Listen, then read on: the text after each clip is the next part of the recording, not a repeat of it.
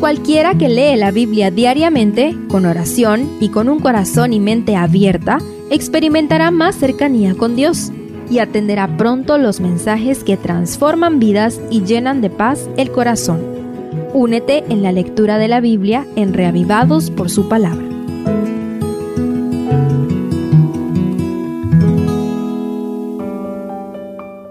Nehemías 6 a pesar de todos los ataques externos e internos del enemigo, el versículo 1 de este capítulo inicia diciendo, Cuando oyeron Zambalat, Tobías, Gesem el árabe y los demás de nuestros enemigos que yo había edificado el muro y que no quedaba en él brecha alguna, aunque hasta aquel tiempo no había puesto las hojas de las puertas, estudiemos cómo el bien vence sobre el mal en esta historia. Primero, malas intenciones. El primer ataque contra la obra de Dios registrado en este capítulo se da por medio de las cuatro insistentes invitaciones de Sambalat y Gesem para una reunión en el valle de Ono, evidentemente con la intención de hacerle daño al líder de la reconstrucción. Afortunadamente, Nehemías era un hombre de Dios que supo discernir las malas intenciones y respondió categóricamente, Estoy ocupado en una gran obra y no puedo ir, porque cesaría la obra si yo la abandonara para ir con vosotros, declara el verso 3. ¿Cuántas distracciones de Satanás estarán teniendo éxito para desviarnos del cumplimiento de la misión hoy en día? Bienaventurado aquel que sabe responder a las invitaciones del diablo. Estoy muy ocupado en una gran obra y no puedo asistir.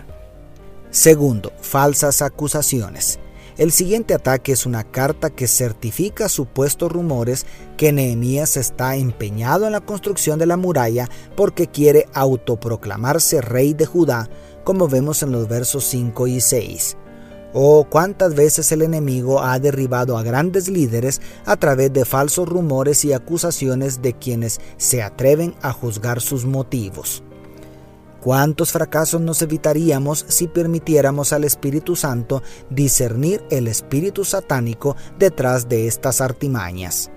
Gracias a Dios, Nehemías no se dejó quebrantar por aquella carta.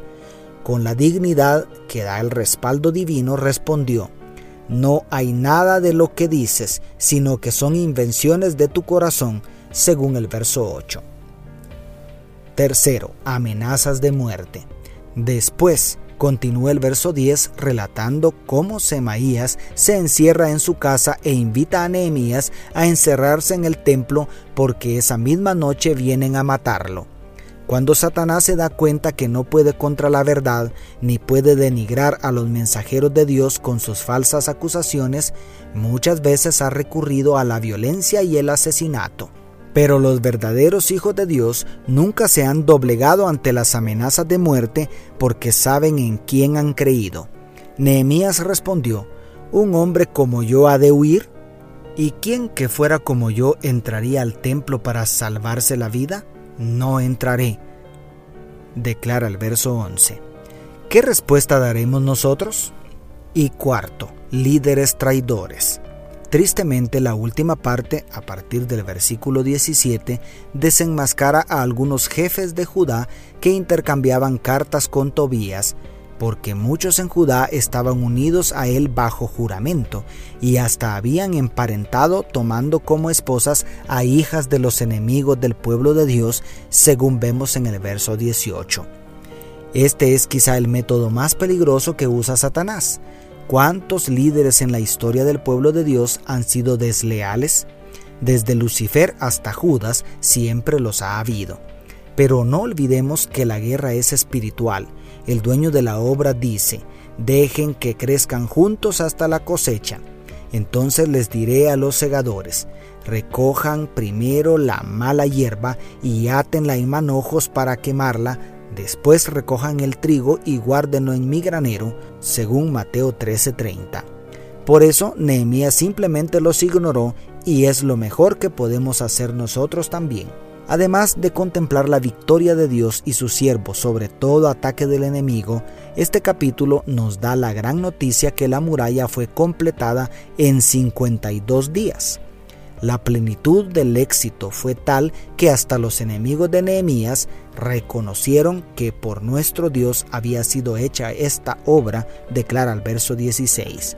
De la misma manera, hasta Satanás caerá de rodillas al final del conflicto de los siglos. Dios te bendiga, tu pastor y amigo Selvin Sosa.